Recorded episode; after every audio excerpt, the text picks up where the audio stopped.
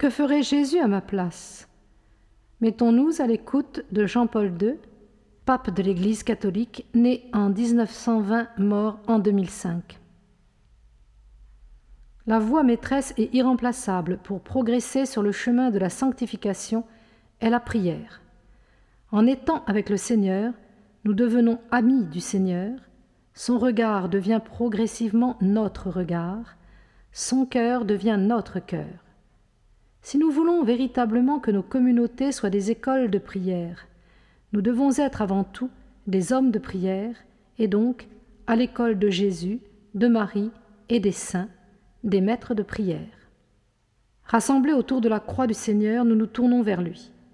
Jésus ne s'est pas contenté d'énoncer les béatitudes, il les a vécues. Parcourant de nouveau sa vie, relisant l'Évangile, nous sommes émerveillés le plus pauvre parmi les pauvres, l'être le plus doux parmi les humbles, la personne au cœur le plus pur et le plus miséricordieux, c'est précisément Jésus. Les béatitudes ne sont que la description d'un visage, son visage. En même temps, les béatitudes décrivent le chrétien.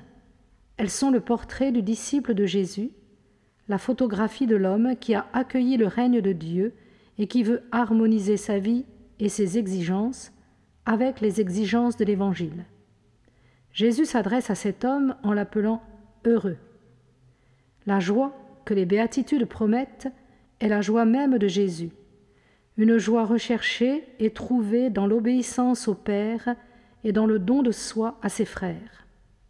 Jeunes du Canada, d'Amérique et de toutes les parties du monde, regardant Jésus, vous pouvez apprendre ce que signifie être pauvre de cœur, humble et miséricordieux, ce que veut dire rechercher la justice, avoir un cœur pur, être un artisan de paix.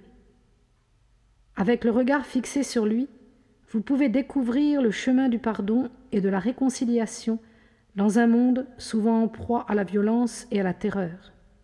Comme le rappelle le catéchisme de l'Église catholique, les béatitudes dépeignent le visage du Christ, elles expriment la vocation des fidèles, elles éclairent les actions et attitudes caractéristiques de la vie chrétienne.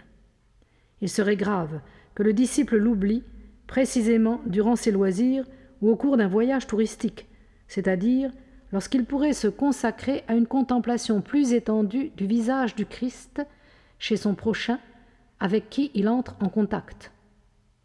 Lorsque l'enseignement du Christ illumine notre vie, on se sent engagé à faire en sorte que toutes nos activités, y compris le tourisme, soient le produit de cette nouvelle imagination de la charité qui nous rend solidaires de ceux qui souffrent, de manière que le geste d'aide soit ressenti non comme une aumône humiliante, mais comme un partage fraternel.